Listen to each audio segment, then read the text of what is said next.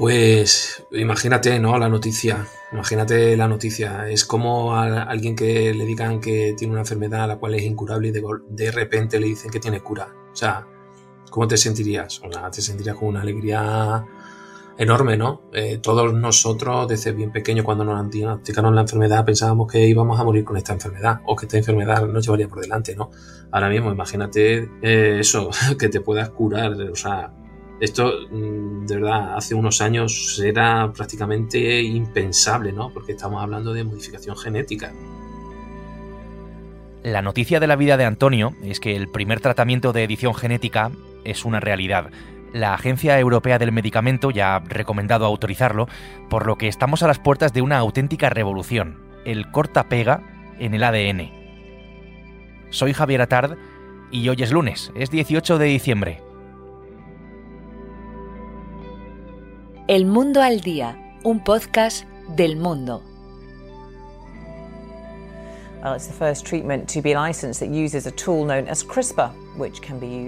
Hablamos de tres hitos en menos de un mes. El primero en el Reino Unido, su agencia de medicamentos ha aprobado el primer fármaco que usa tecnología CRISPR, que es una herramienta de edición genética.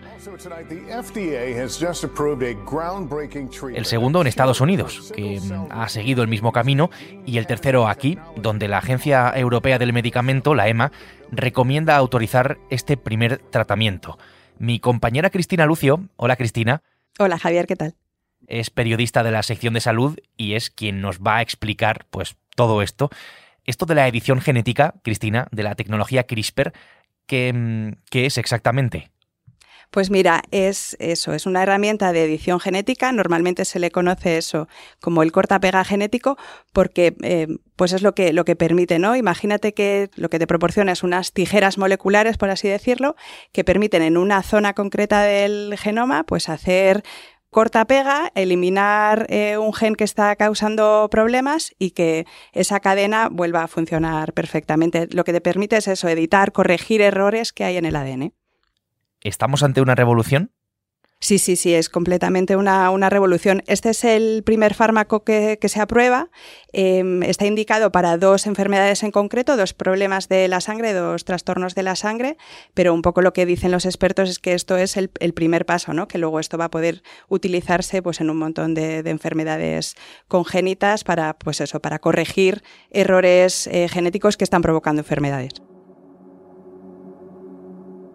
Esta tecnología, CRISPR-Cas9, fue la protagonista del Nobel de Química en el año 2020 que recibieron las científicas Jennifer Doudna y Emmanuel Carpentier y que se desarrolló, por otra parte, gracias a los descubrimientos realizados en bacterias por el español Francis Mojica. Esa tecnología se ha plasmado ahora en un fármaco. Se llama Casgevy, em, es así como se dice, ¿verdad? Pues mira, lo he preguntado yo también y el nombre es Casgevy. Casgevy es de la farmacéutica americana Vertex. Eh, expliquemos para mm, quién sirve, Cristina, esta terapia avanzada. Eh, mira, la indicación de Casgevy es para dos enfermedades de la sangre. Son dos trastornos con un origen genético similar, aunque luego los síntomas que tienen son diferentes. Eh, pues se trata de la enfermedad de células falciformes y de la betatalasemia dependiente de transfusiones. Esos son dos trastornos hematológicos que además provocan bastantes problemas a, quienes lo sufren, tienen una calidad de vida complicada estos enfermos y, el fármaco lo que han visto en los ensayos clínicos es que permite curar la, enfermedad, pues actúa sobre, vamos, corrige, digamos, la, alteración genética que, que, provoca este trastorno y pues eso permite eliminarlo y que puedan volver a llevar una vida normal. Y en nuestro caso, para mm, Europa, si hablamos de fechas, la decisión final de la EMA, después de esta recomendación de ahora, se espera para febrero del próximo año, ¿no? De 2024. Bueno, el que ha dado, digamos, la luz verde, la recomendación es un comité de, productos médicos que tiene la Agencia Europea del, Medicamento y ahora es la Comisión Europea la que tiene que dar la autorización definitiva para que eso pueda llegar al mercado. Generalmente siempre siguen las indicaciones del comité, o sea que entiendo que, esto se va a producir. Mm, lo que les preocupa a los hematólogos y a los pacientes con los que hemos hablado es el precio del fármaco, porque parece que en Estados Unidos eh, la horquilla que se maneja es de entre de 2 a 3 eh, millones de dólares, eh, claro, son precios muy, muy altos, y bueno, les preocupa que, que, una vez que la ciencia ha conseguido lo más difícil, ¿no? que es conseguir curar enfermedades, la accesibilidad vaya a ser un problema, ¿no? porque el precio sea tan elevado que no, que no se pueda acceder.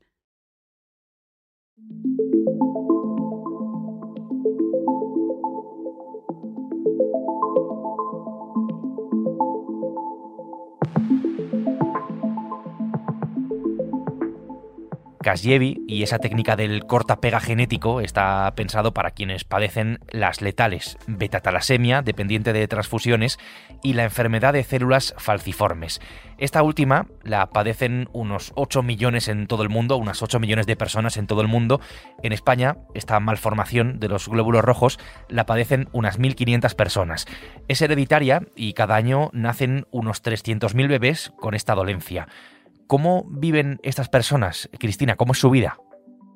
Para que te hagas una idea, por ejemplo, eh, hemos hablado con pacientes afectados por eh, la enfermedad de células falciformes y, bueno, por lo que nos cuentan, em, llevan una vida muy complicada.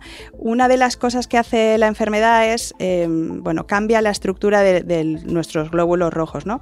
Y eso provoca que se atasquen en los eh, vasos sanguíneos y, pues eso genera unas crisis de dolor, por lo que nos describen, brutales. O sea, es un dolor que, definen como de que parece que te vas a morir y de hecho solo se resuelve eh, poniéndote morfina en el hospital. Estas crisis eh, aparecen en, cualquier momento, lo que pasa que los pacientes pues lo asocian eh, pues con determinadas situaciones, por ejemplo, pues con el estrés, con el frío, con pues eso, con, determinadas situaciones que intentan evitar, ¿no? Pues a lo mejor gente que no se baña en el mar en verano porque eso le puede generar una crisis o que al pasar, nos contaba eh, María, una de las pacientes con las que hemos hablado, que al pasar por el pasillo de los congelados en el supermercado se le puede desencadenar una crisis. Entonces, eh, al final eh, esto les merma mucho su calidad de vida, ¿no? Porque tienen que ir como con mucho cuidado y pensando qué van a hacer y, por dónde van a ir.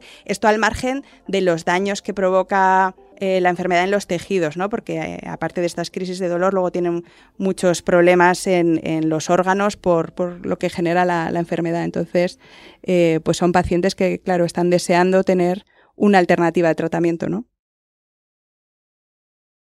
Estás escuchando El Mundo al Día.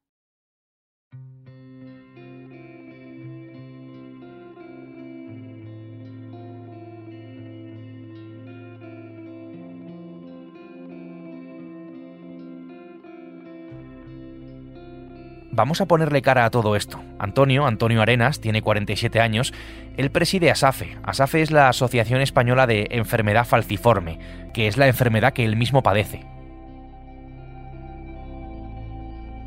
La, esperanza de vida de una persona con esta enfermedad en Estados Unidos está en torno a los 48, 49 años. Así que es cierto que eh, se están mejorando algunos tratamientos que palían algunos de los síntomas que tiene la enfermedad y cada vez la esperanza de vida es un poquito mayor, ¿vale? Pero bueno, todavía no sabemos a qué punto podemos llegar. Yo en mi caso tengo 47 años, pues imagínate, estoy en el tiempo de descuento ya, ¿no? Si no vamos a la estadística. Es una enfermedad que, tiene muchísimos síntomas. Entre los síntomas más considerables son las crisis vasoclusivas. Eh, es un dolor inmenso, vamos, un dolor casi indescriptible, porque es que eh, solamente se palía con morfina. Y claro, necesita ser hospitalizado. Eh, sí que es verdad que cuando ya tenemos una edad y ya tenemos una experiencia, intentamos llegar, intentamos no llegar a ese punto de tener una crisis de esta vasoclusiva, porque sabemos cuándo pueden nos dar, nos pueden dar una crisis vasoclusiva.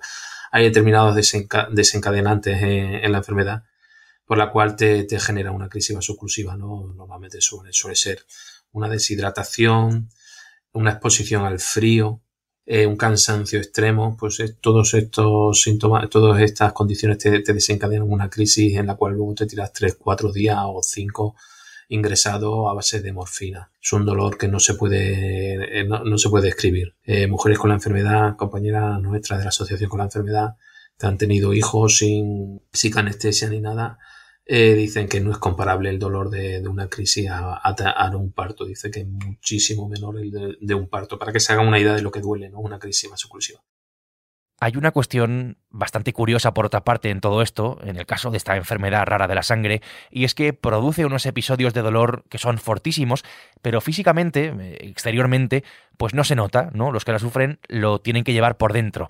Em, hace imposible incluso llevar una vida normal, una vida normal. Dar un simple paseo, por ejemplo, pues puede tener unas consecuencias em, catastróficas. En el caso de Antonio, la llegada de este tratamiento del que estamos hablando, pues es la noticia de su vida. Sí, para mí sí, para mí totalmente. Igual a mí ya me llega un poco tarde porque, bueno, yo ya tengo la enfermedad eh, muy avanzada, eh, tengo bastantes problemas y demás.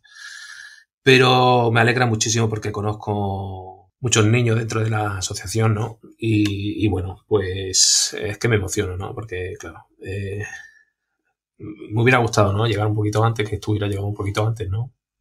Para los que tenemos ya una edad pero me alegro muchísimo por ellos, ¿no? Porque, bueno, eh, sé que todos estos niños de la, de la asociación, todos los, compañeros eh, se van a beneficiar de ello y se van a evitar tener una cantidad de, de, dolores y una cantidad de problemas en su vida que no se lo recomiendo a nadie, la verdad. Y la verdad es que me alegro mucho, ¿no?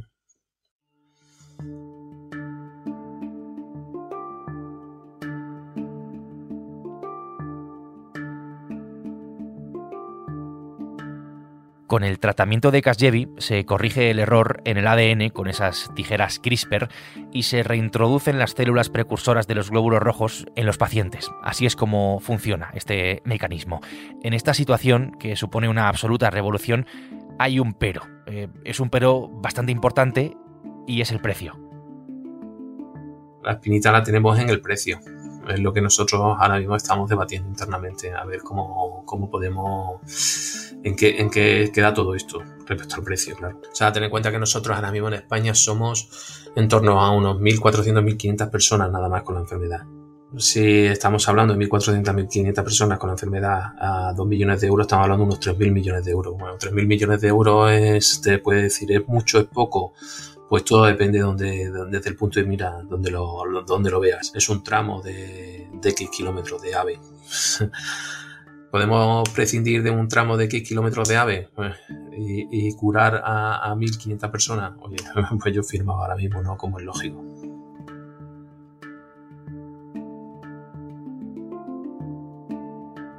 Ese es el principal escollo, el del precio millonario ¿no? de este tratamiento contra esa enfermedad que hace que los glóbulos rojos adquieran una silueta de media luna, de hoz, y que se atasquen en los vasos sanguíneos. El efecto del tratamiento es para siempre, una vez administrado el fármaco, y la cuestión aquí además, Cristina, es que la aplicación pues no solo se queda aquí, sino que esto es una especie de puerta abierta ¿no? a una revolución. Sí, sí, sin duda. Em, o sea, lo que nos dicen es que estamos como en los albores de, de un cambio de paradigma, incluso nos, decían los expertos, ¿no? Porque, claro, eh, es el primer fármaco que utiliza eh, la edición genética y se hace con estas enfermedades de la sangre, pero lo que nos dicen es que se puede ampliar a, muchísimos trastornos, a, pues a un montón de enfermedades, por ejemplo, raras que dependen de un solo gen, que estas tijeras moleculares pues permitirían eh, bloquearlo o inactivarlo. Y bueno, lo que nos dicen es que podría servir para, para muchísimas enfermedades y que estamos solo viendo pues el, primer paso de lo que puede aportar esta tecnología. Por eso es tan esperanzador, es un paso muy importante pese a ese gran pero del precio que habrá que solucionar.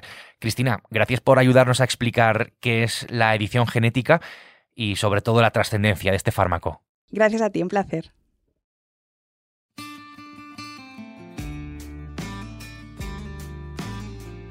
Mi compañera de la sección de salud, Cristina Lucio, ha hecho posible este episodio de mm, El Mundo al Día, que es un podcast que puedes escuchar todos los días en elmundo.es, en la web del mundo, y además en las principales plataformas de audio, en tu favorita, en la que tengas en tu móvil, ahí estamos y ahí te puedes suscribir. Mañana será martes y aquí estaremos con una nueva historia.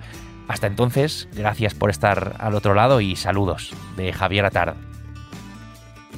Has escuchado El Mundo al Día, un podcast del mundo